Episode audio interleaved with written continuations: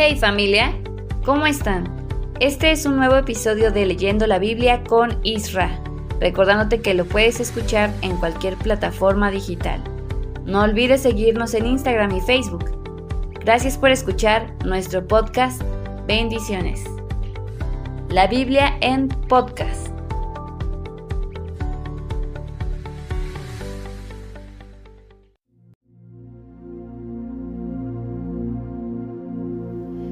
Hola, ¿qué tal? ¿Cómo estás? Muy buenos días, muy buenas tardes, muy buenas noches. Eh, hoy es jueves 8 de febrero del año 2024. Continuamos con nuestra lectura diaria. Hoy nos toca leer Segunda de Reyes 10, 11 y 12. Así que te invito a que abras tu Biblia para que juntos iniciemos con esta lectura. Te recuerdo que leemos la versión lenguaje actual, pero si tú tienes alguna otra versión, no importa, Simplemente vamos a hacer la lectura, tú con tu Biblia, yo con la mía, pero vamos a, estudiar una vez más la palabra de Dios. Así que comenzamos. Segunda de Reyes 10. Jehú mata a toda la familia de Acab. Acab tenía 70 hijos que vivían en Samaria.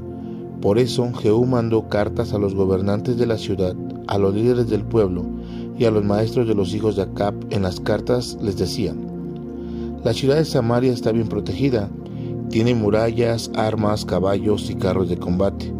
Yo sé que los hijos de Acab viven con ustedes, así que en cuanto reciban esta carta, elijan al mejor y más capacitado de ellos para que reine en lugar de su padre. Después de eso, prepárense para defender a la familia de su rey. Al recibir la carta ellos sintieron mucho miedo y dijeron, si dos reyes no pudieron vencer a Jehú, tampoco nosotros vamos a poder resistir. Entonces le respondieron, nosotros te serviremos a ti y haremos lo que nos ordenes, pero de ninguna manera nombraremos un rey, haz lo que te parezca mejor.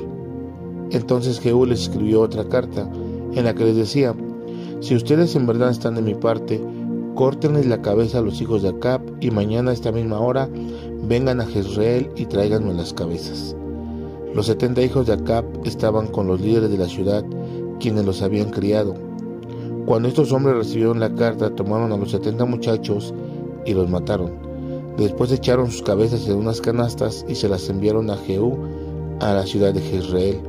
Un mensajero fue a avisarle a Jehú que habían traído las cabezas de los hijos de Acab. Entonces Jehú ordenó, pónganlas en dos montones a la entrada de la ciudad y déjenlas allí hasta mañana. A la mañana siguiente Jehú salió y puesto de pie le dijo al pueblo, ustedes son inocentes, yo me puse en contra de mi rey y lo maté. Pero ¿quién mató a todos estos? Sepan que todo lo que Dios dijo en contra de la familia de Acab se va a cumplir. Dios ha hecho todo lo que había anunciado por medio de su profeta Elías. Jehú mató a Jezreel, a todos los descendientes de Acab que aún estaban con vida, y también mató a todos sus oficiales, a sus mejores amigos y a sus sacerdotes. No dejó a ninguno con vida. Después Jehú se fue a Samaria en el camino pasó por un lugar donde acostumbraban reunirse los pastores. Allí se encontró con los hermanos de Ocosías, el que había sido rey de Judá, y les preguntó, ¿quiénes son ustedes? Ellos respondieron, nosotros somos los hermanos de Ocosías. Hemos venido a saludar a los hijos del rey Acab y de la reina Jezabel. Entonces Jehú ordenó, atrápenlos. Sus sirvientes los atraparon y los mataron junto al pozo de aquel lugar. Eran cuarenta y dos hombres, y no dejaron a ninguno con vida. Cuando Jehú salió de allí, encontró a Jonadab, hijo de Recap, que había ido a buscarlo. Jehú lo saludó y luego le preguntó, ¿Eres sincero conmigo como yo lo soy contigo?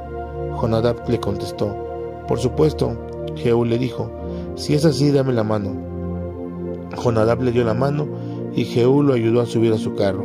Después le dijo, Ven conmigo, vas a ver cuánto amo a mi Dios.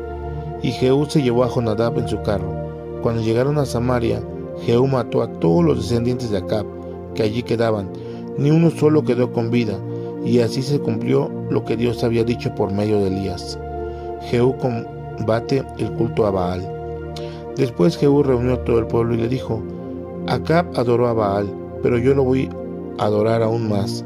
Así que llamen a todos los profetas de Baal, a todos los que le adoran y a todos sus sacerdotes, que no falte ninguno, porque tengo que ofrecer un gran sacrificio para Baal. El que falte morirá. Pero al decir esto, Jehú no hablaba en serio. Lo que quería era matar a los que adoraban a Baal. Por eso ordenó que se celebrara una reunión importante para adorarlo. Y envió mensajeros a todo Israel. Todos los que adoraban a Baal llegaron a su templo. No faltó ninguno de ellos, por lo que el templo se llenó completamente. Entonces Jehú le ordenó al que estaba encargado de la ropa de los sacerdotes, saca ropas especiales para todos los adoradores de Baal. Y ese hombre así lo hizo. Después Jehú entró al templo de Baal, acompañado de Jonadab, y dijo a los adoradores de ese Dios, Aquí solo deben estar los adoradores de Baal. Procuren que no haya nadie que adore al Dios de Israel. Los adoradores entraron en el templo para ofrecer sacrificios. Mientras tanto, Jehú puso afuera a ochenta hombres y les dijo, si alguno de ustedes deja escapar a uno solo de los adoradores de Baal, lo pagará con su propia vida. Cuando Jehú terminó de ofrecer el sacrificio, les dijo a los soldados, entren y maten a todos, que no escape nadie.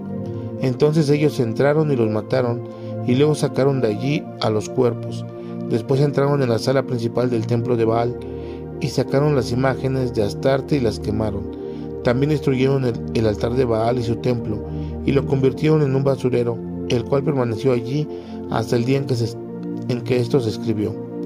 De esta manera Jehú sacó de Israel todo lo que tenía que ver con Baal, pero Jehú siguió pecando como lo había hecho Jeroboam, hijo de Nabat. Jehú hizo pecar a los israelitas, porque siguió adorando a los toros de oro que habían en Dan y en Betel. Después le dijo a Jehú, has actuado bien, destruiste a la familia de Acab, tal como yo quería. Por eso tus hijos, nietos, bisnietos y tataranietos reinarán en Israel. A pesar de esto, Jehú no se preocupó por obedecer de todo corazón los mandatos del Dios de Israel. Siguió cometiendo los mismos pecados que Jeroboam, quien hizo pecar a los israelitas. Pero aquel tiempo Dios comenzó a hacer más pequeño el territorio israelita. El rey Hazael venció a los israelitas y les quitó las regiones de Galat y Basán, al este del río Jordán, y la región del norte de Aroer, cerca del río Arnón. Este era el territorio de las tribus de Gad, Rubén y Manasés. Todo lo que hizo Jehú y como demostró su poder está escrito en el libro de la historia de los reyes de Israel. Jehú reinó sobre Israel 28 años, vivió en la ciudad de Samaria y cuando murió lo enterraron allí. Su hijo Joacás reinó en su lugar. Segunda de Reyes 11. Atalía, reina de Judá. Cuando Atalía, la madre de Ocosías, se enteró de que su hijo había muerto, ordenó matar a toda la familia del rey. Pero Joseba, hija del rey Jorobán y hermana de Ocosías, tomó a Joás, que era uno de los hijos de Ocosías, y lo escondió con su niñera en el dormitorio. Así escapó Joás de la muerte y estuvo escondido con su niñera en el templo de Dios durante seis años. Mientras tanto, Atalía reinaba en el país. Al séptimo año, el sacerdote Joaida mandó llamar a los capitanes de la guardia personal del rey, a los jefes de la guardia del palacio y los hizo entrar en el templo para hablar con ellos.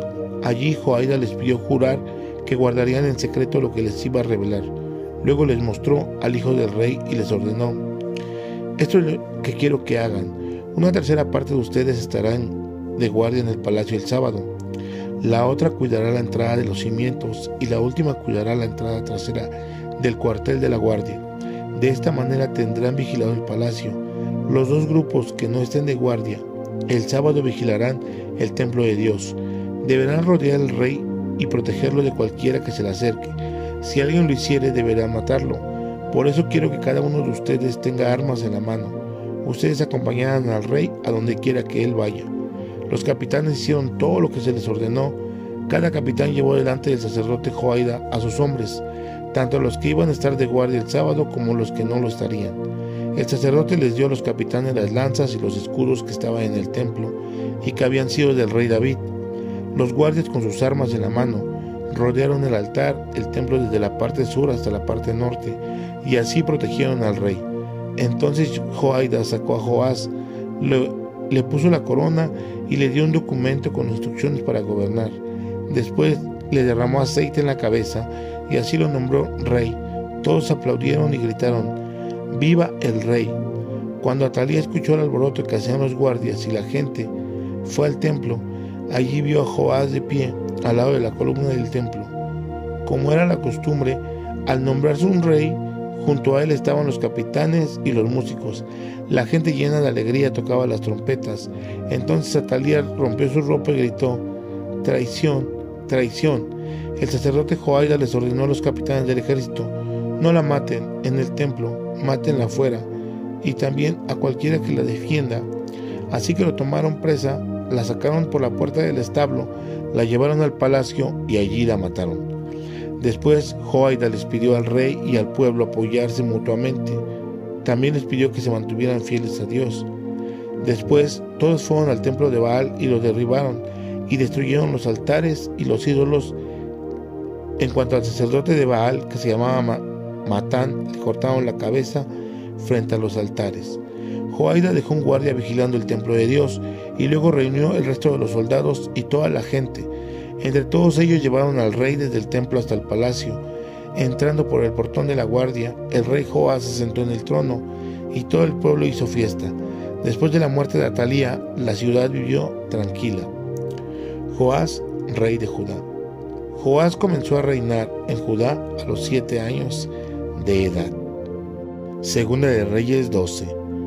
Cuando Jehú tenía ya siete años de gobernar en Samaria, la capital de su reino fue Jerusalén, y su reinado duró cuarenta años. Su madre era de Berseba y se llamaba Sibia. Joás obedeció a Dios en todo, pues así lo educó el sacerdote Joaida, pero no quitó los pequeños templos donde el pueblo seguía ofreciendo sacrificios y quemando incienso a los ídolos. Un día, Joás le dijo a los sacerdotes, recojan ustedes el dinero de las ofrendas que la gente lleva al templo de Dios, tanto las ofrendas obligatorias como las voluntarias. Tomen todo ese dinero y úsenlo para las reparaciones del templo pero 23 años después, los sacerdotes aún no habían reparado el templo. Entonces Joás llamó al sacerdote Joaida y a los demás sacerdotes y les preguntó, ¿por qué no están reparando el templo? Les prohíbo pedirle a la gente más dinero y devuelvan el dinero que tengan para que se hagan las reparaciones que ordené. Los sacerdotes estuvieron de acuerdo en no seguir manejando el dinero, ni en seguir a cargo de las reparaciones del templo. Entonces el sacerdote Joaida tomó un cofre y le hizo un agujero en la tapa.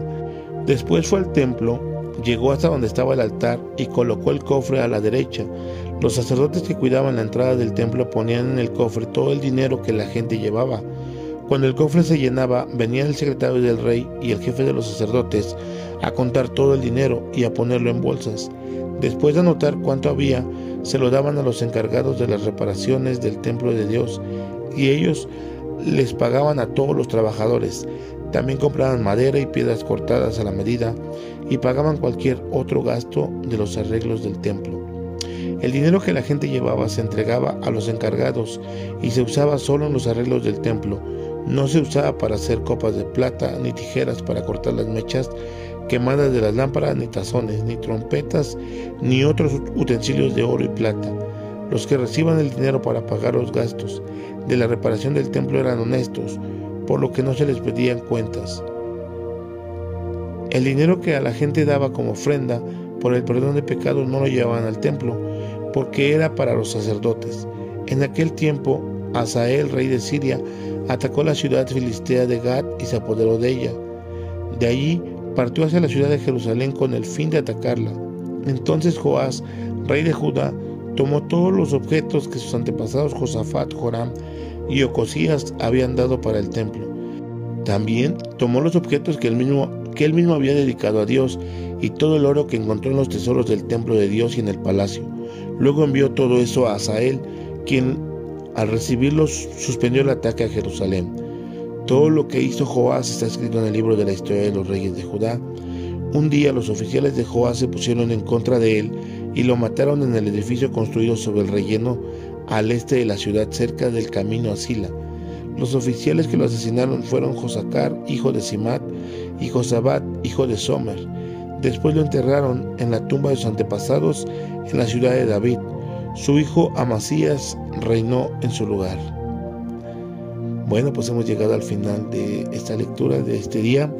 Te agradecemos que estés con nosotros y que pues nos ayudes a compartirlo Estamos eh, subiendo también los episodios en Facebook, en YouTube y principalmente estamos en Spotify. Así que te invitamos a que nos sigas y que también conozcamos juntos más acerca del Dios de la Biblia. Bueno, Te voy a dejar con Michelle, ella te va a tener una lectura especial el día de hoy. Te va a leer solamente una parte de lo que es el libro de Salmos, en el capítulo 119.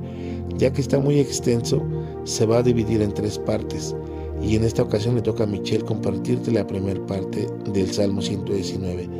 Así que escúchalo, que Dios te bendiga, pórtate bien. Nos escuchamos el día de mañana. Chao. Hola, buen día. Soy Michelle Cruz y el día de hoy vamos a leer el Salmo 119. Himno a la palabra de Dios.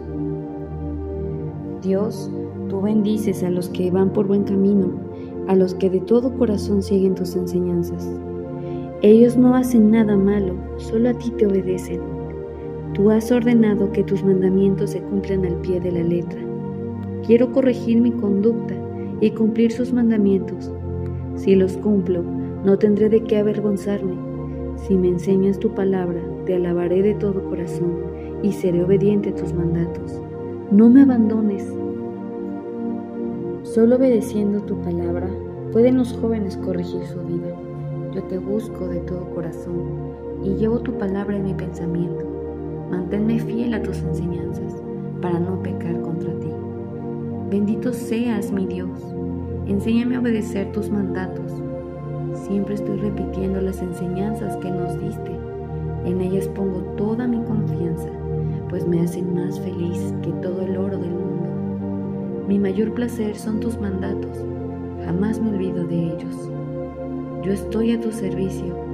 Trátame bien y cumpliré tus órdenes. Estoy de paso en este mundo. Dame a conocer tus mandamientos. Ayúdame a entender tus enseñanzas maravillosas. Todo el día siento grandes deseos por conocerlas. Qué lástima me dan los que no cumplen tus mandamientos. Tú reprendes a esos orgullosos. No permitas que me desprecien, pues siempre obedezco tus mandatos. Los poderosos hacen planes contra mí, pero yo solo pienso en tus enseñanzas. Ellas me hacen feliz y me dan buenos consejos. Cumple tu promesa y dame ánimo, pues estoy muy decaído y el dolor me está matando. Yo te conté mi vida y tú me respondiste. Enséñame a cumplir tus mandatos y a pensar solo en tus maravillas. No me dejes decir mentiras. Por favor, enséñame tu palabra. Dios mío, no me hagas quedar mal, pues confío en tus mandamientos y he decidido obedecerlos. No me tardo en cumplirlos porque me ayudaste a entenderlos. Dios mío, enséñame a cumplir tus mandamientos, pues obedecerlos me hace feliz. Los cumpliré toda mi vida. Aclara mi entendimiento y los seguiré de todo corazón. Hazme pensar solo en tu palabra y no en las ganancias egoístas. No me dejes seguir a dioses falsos, pues quiero adorarte solo a ti. Cumple tu promesa y dame ánimo lo que más deseo es tu palabra. Me asusta pensar que mis enemigos me desprecien. Ponme a salvo y dame ánimo, pues tú eres un juez justo. Dios mío, muéstrame tu amor y sálvame, tal como lo has prometido. Así podré responder a mis enemigos. Permíteme hablar con la verdad, pues confío en tu palabra. Puedo andar con toda libertad, porque sigo tus enseñanzas y siempre las cumpliré en la presencia de reyes, podré hablar de tus mandamientos y no sentirme avergonzado. Yo amo y deseo tu palabra, pues me llena de alegría. Tus promesas me dan esperanza, no te olvides de ellas. Tus promesas me dan vida, me consuelan en mi dolor. Dios mío, yo nunca olvido tu palabra eterna, pues ella me da consuelo. Los orgullosos me ofenden, me molesta saber que esos malvados no siguen tus enseñanzas, pero yo las cumplo sin falta. Poco tiempo estaré en este mundo, pero siempre diré que es buena tu enseñanza. Dios mío, por las noches pronuncio tu nombre. Quiero seguir tus enseñanzas, pues es lo que me corresponde. Esta fue una porción del Salmo 119. Esperamos que el día de mañana puedas seguirnos acompañándonos con el resto de la lectura. No olvides que puedes encontrarnos en redes sociales como Instagram o Facebook. Esperamos que sea de bendición. Hasta pronto. Gracias por escuchar nuestro podcast. Bendiciones. La Biblia en podcast.